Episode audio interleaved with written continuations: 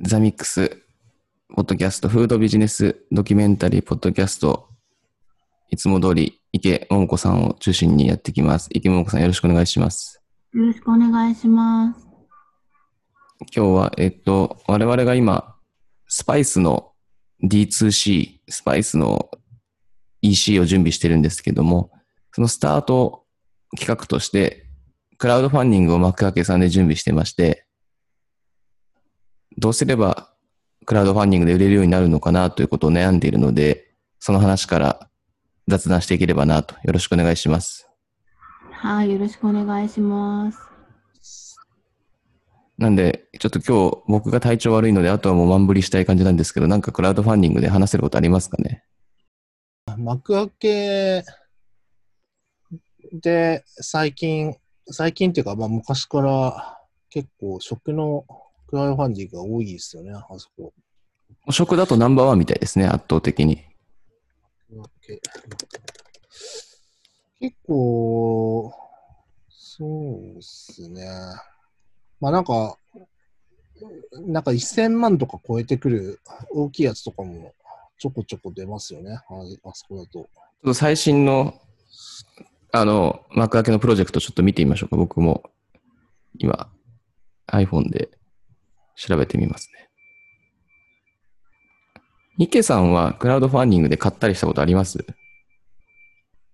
えー、クラファン、うん、なんか応援してくださいみたいなよくね、いただいたりしますよね。知り合いとかだったら、うん、少し買ったり、買ったり、うん、買ったりというか、なんていうんですかね、募金？なんていうの、寄付？募金っていうのかな？なんか、ちょっと未だによくわかってないですけど、時たま。自分でやったことないです。自分では買ったこともないってことですか？プロジェクトやったことがないってことですか？やったことがない。買ったことはありますよ。その自分の意思で買ったことあります？その頼まれてじゃなくて、あ、これ欲しい、ちょっと買いたいと思って買ったこととかって。あーないですね。ないですよね。僕もないんですよね。基本、あの、知り合いから頼まれて、まあ、せっかくだし応援しとくか、みたいな感じですよね。ね、だからちょっといつも複雑な気持ちは少しある、正直。あ、複雑というと。なんかやっぱり、いや自分だったら、まあ、応援して、なんだろうな、なんか例えばじゃあ変な話料理教室とかやってる時に、応援して、応援してほしいからこのレッスン来て、要はお金払ってレッスン来てみたいな言い方はしないので、営業かけないから、はい。なんかそれと似合い声に聞こえちゃう時があるの。別にそうじゃないとしても。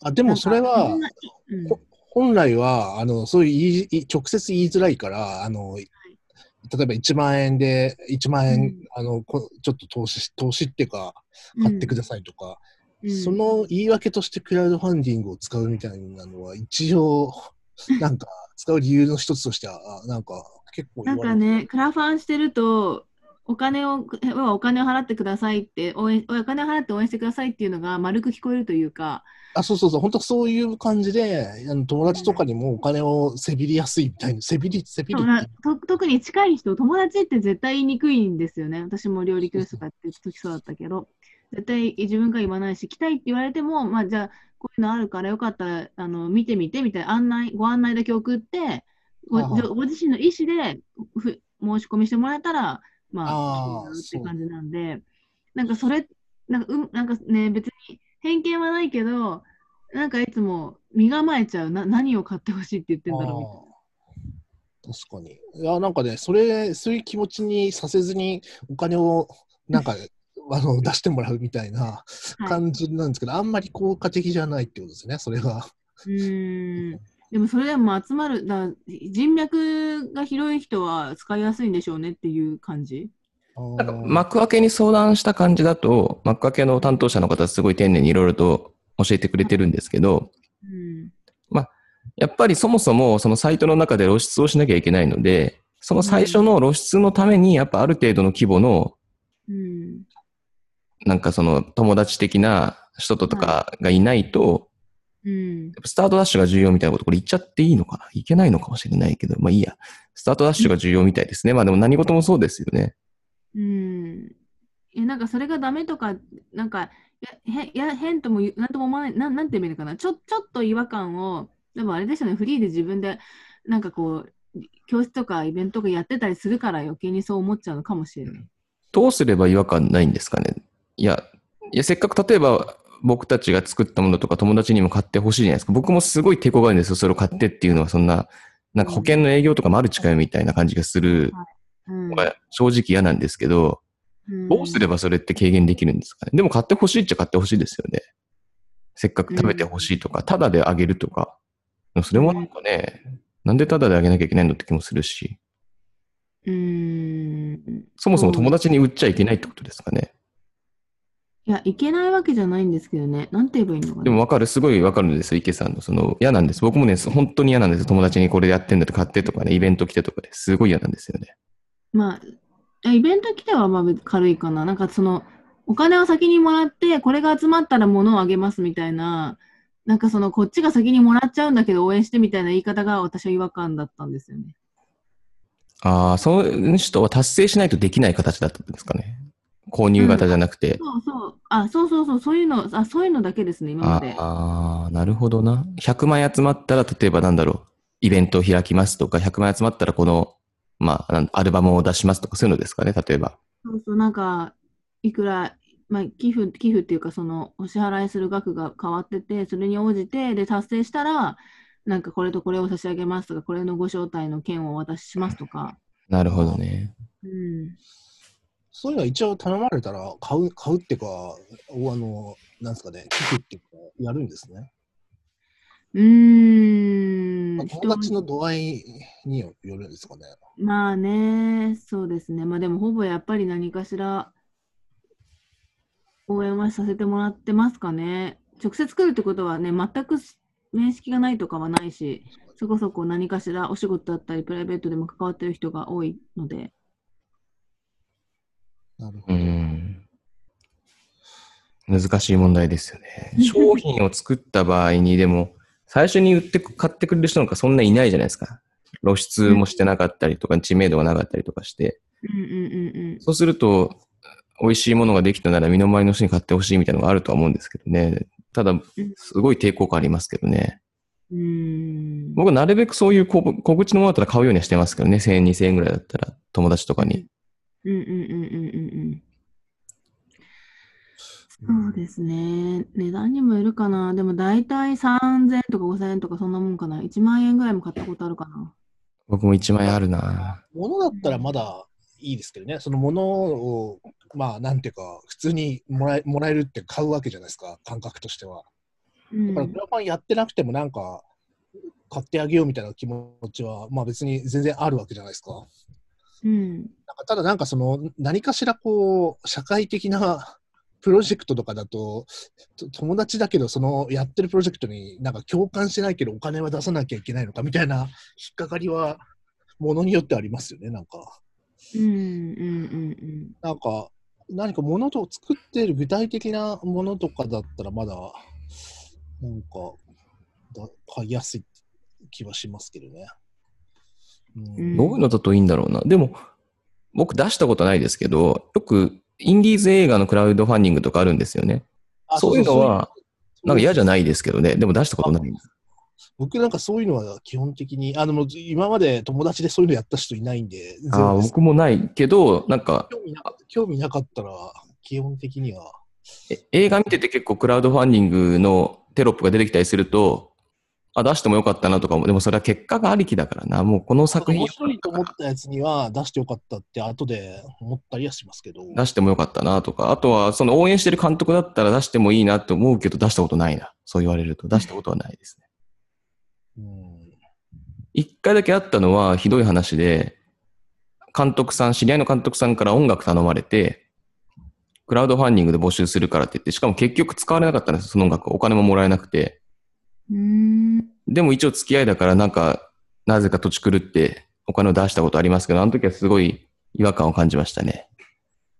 ーん。だからそういう言うと、なんか、こういうの出す人って、あれですよね。いわゆる、なんなんだろう、アーリー、アーリーなんとかって言うじゃないですか、ステージごと。なんて言うんだろう。アーリーアダプターですね。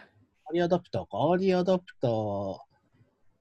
イノベーター？前の方の、そういう新しいもの好きみたいな、そうじゃ、の、なんていうか、人たちが多いのかもしれないですけどね。理想で言えばそういう新しい商品とか買買いたい人とかが普段からこのサイト見てて、で、それを、そういう人たちに向けてテストマーケティングをしていくみたいのが、本来のクラウドファンディングなんですよね。新しいもの好きな人って、新しいもの好きなんで、別に何か、あの、継続的に使うっていうより、新しいってだけが 価値になってると、果たしてそこでテストしても意味あんのかみたいな感じは若干、まあ、それはそうですね。その先の継続購入につながるかっていうと、まあ、認知度アップにはつながりますけどね。そうですけどね。なんか、なんか、そういうのは結構特殊な、特殊っていうと、まあちょっと言い過ぎかもしれないですけど、あんまり、なんていうか、結構属性を持った人たちがいる、いる。まあ、それはそうだな。それは盲点ですね。それもしかしたらクラファンの人たちが聞いたら耳が痛いかもしれないですね。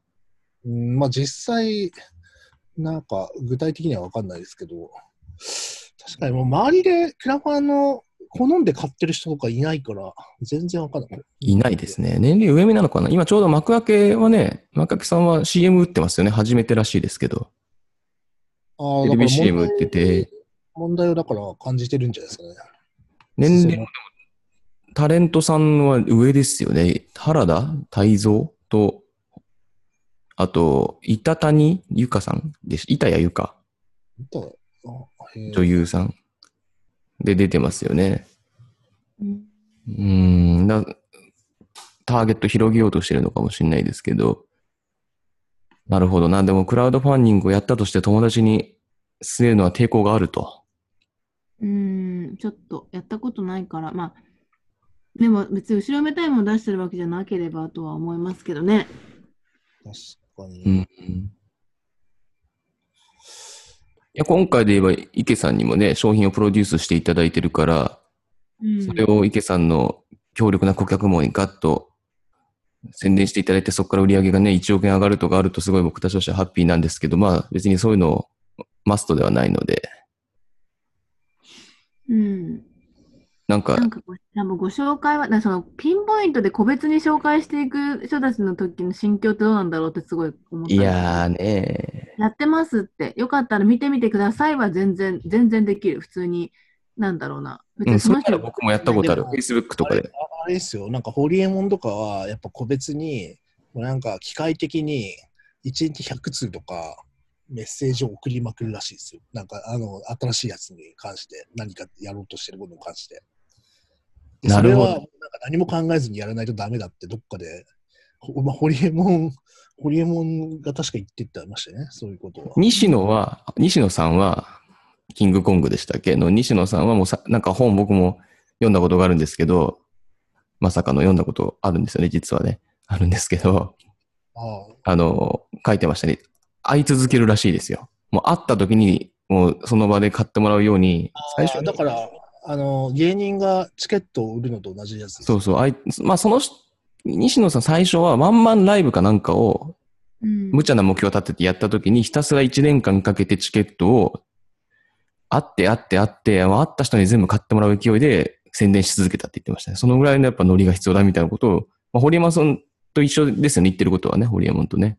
一緒なんですけど、西野の場合はもうちょっとなんか、なんだろうな、実際合ってますからね。だからコストが高いんですよ、実際に合うんで。はい。うんだから、ホリエモンが言ってるのは逆で、あの実はなんかその、あのメールいつコピペで送るぐらい、何のコストもかかんねえだろみたいな話なんですよね。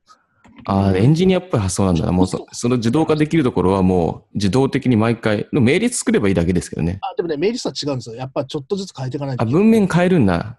少しずつ。あのうちがあと個別のメッセージで送ったりとか、あのそっかそっか。確かにそれちょっと嬉しいんですよね。ホリエモンからメッセージ来たみたいなねそ。れはコスコスパがいいって言ってて、西野はむしろコストかけろって話で、そっか、意外に哲学が逆なんです。確かに西野は汗かけっていう派ですからね。とにかく汗かけっていう。そう。んなんかまあでも、それは西野がやってることには合ってるのかもしれないけど、まあ、どうなんですかね。なんとの、なんとも言えなんか、なんとも言えないとこ。すごいな。本来このクラウドファンディングで商品のちゃんと宣伝をした方が、クラウドファンディングの告知をするポッドキャストの気もするんですけど、全くなんかむしろ後ろ向きになっていくっていう。いや、でも。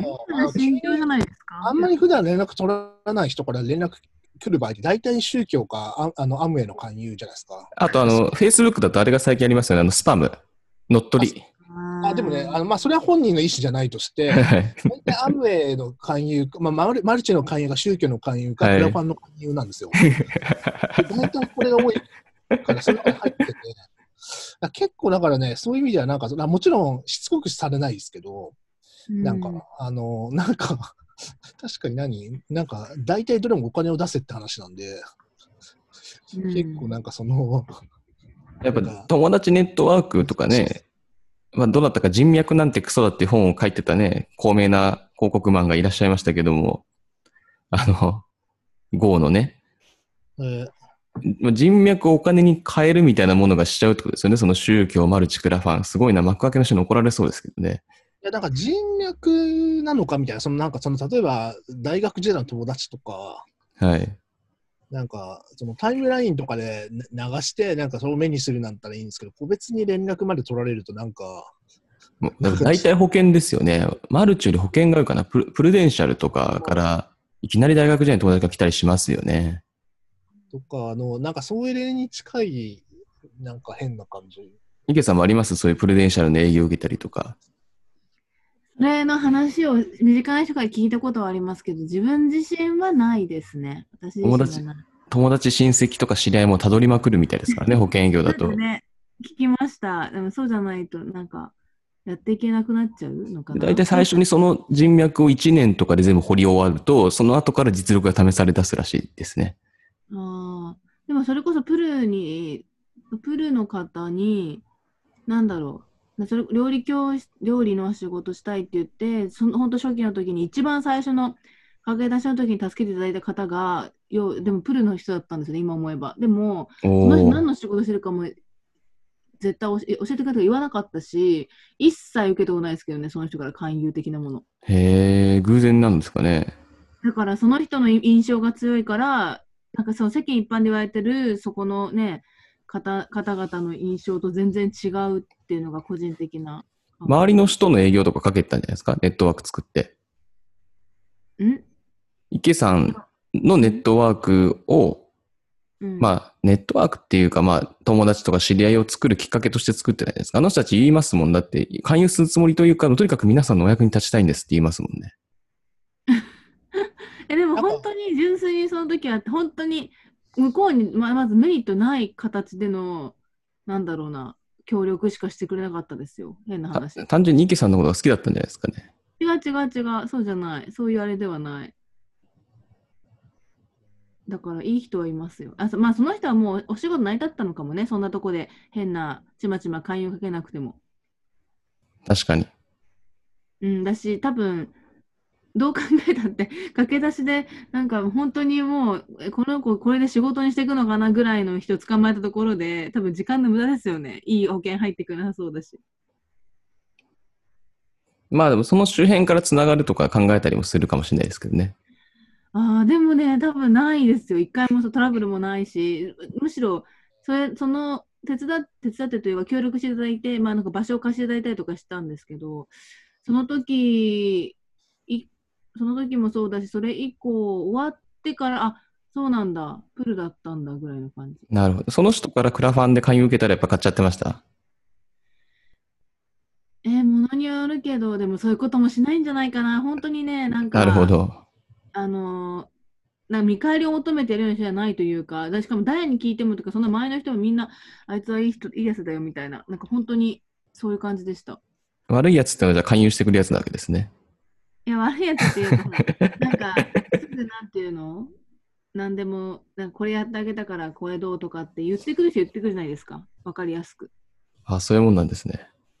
まあ、まあ、あんまり私も周りに、直接周りにいないけど、なんか、そうそうそう。なんか一回見つけちゃう、かもっていうか見つけちゃうと、これ見よがしに言ってくるとかっていう人もいるっていうから、あ、そういう品のない感じではないなと思いました。なるほど。そこ結構クラファンの心理がある気もするな。うん、難しいですね。だからやっぱりそうなると、知り合いにまず売ろうっていう考え方が商品を作るときによくないのかもしれないですけど、どうなんですかね。でもよく言うのは目の前の人を幸せにする商品を作れとかいう話もあるじゃないですか。うんうんうんうん。だから、なんていうのかな。まあ、もし、あの、よろしくお願いします。絶対これ見て買ってね、みたいな言い方、言い方ですよね。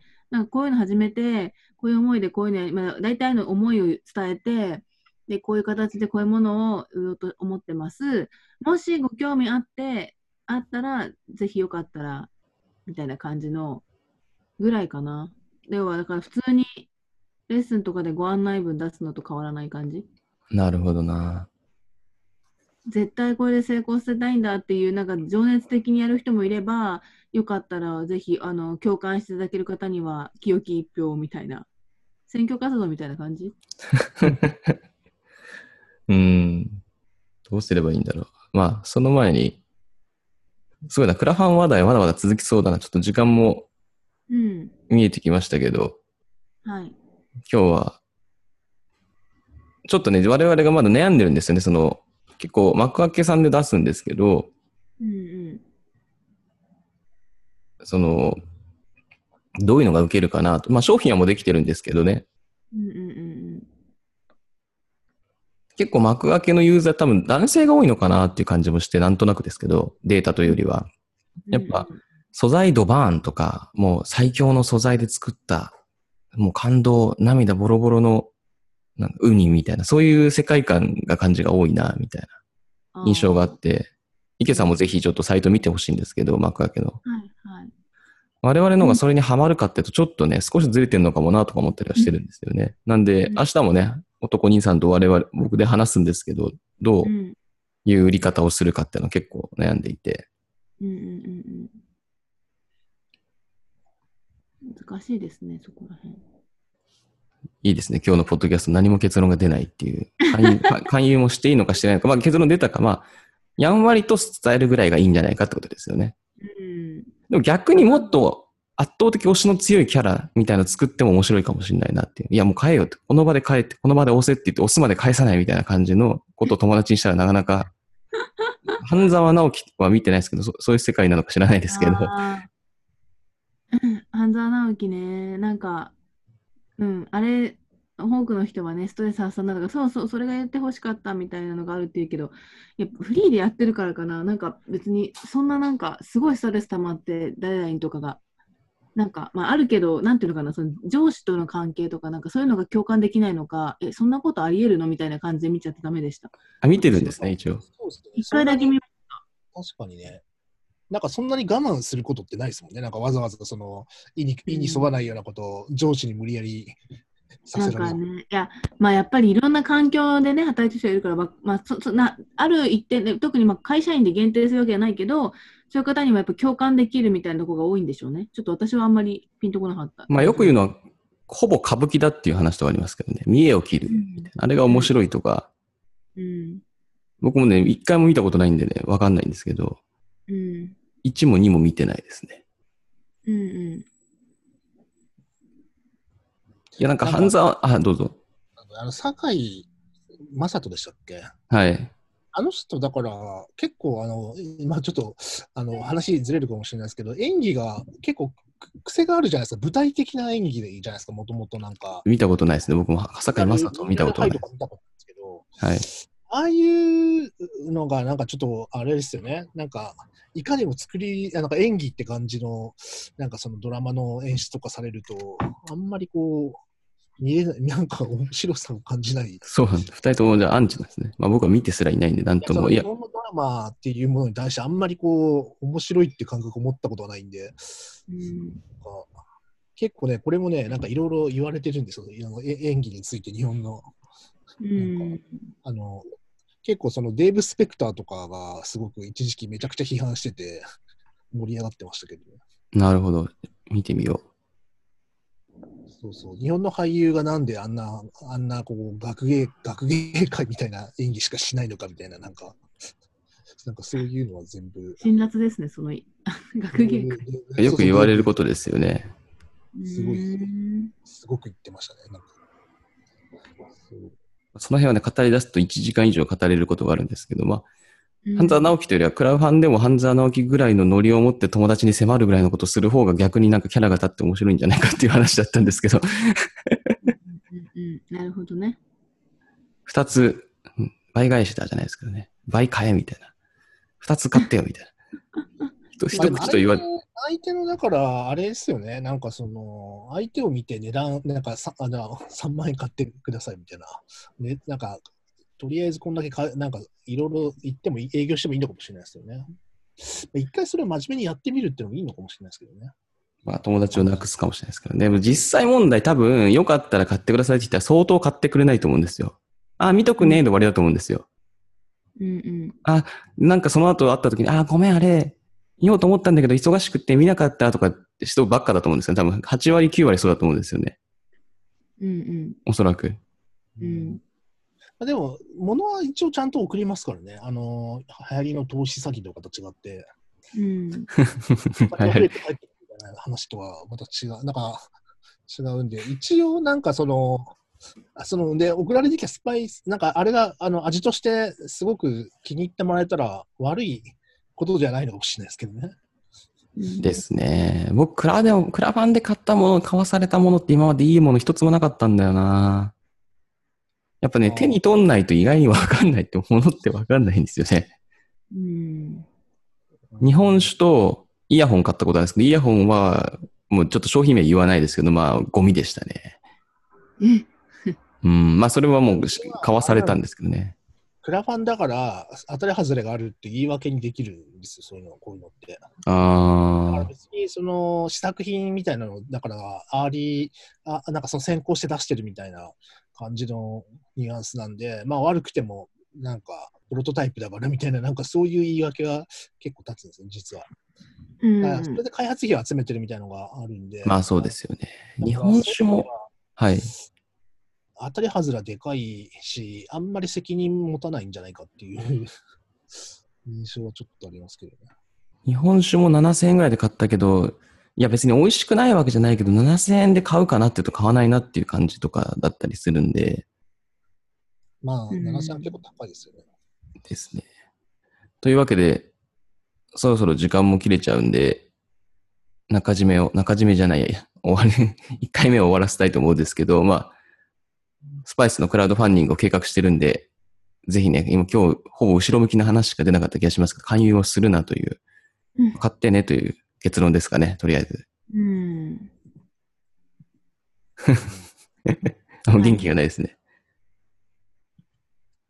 まあ、前向きな話だな。はい。次回もちょっと我々コンセプト詰めていくんで、またこの話題はできればな、ということで、うんはい。じゃあ、フードビジネスドキュメンタリーのポッドキャストザミックス、ツイッターも始めましたが、はい。池桃子さんでした。挨拶してください。ありがとうございました。ありがとうございました。ありがとうございました。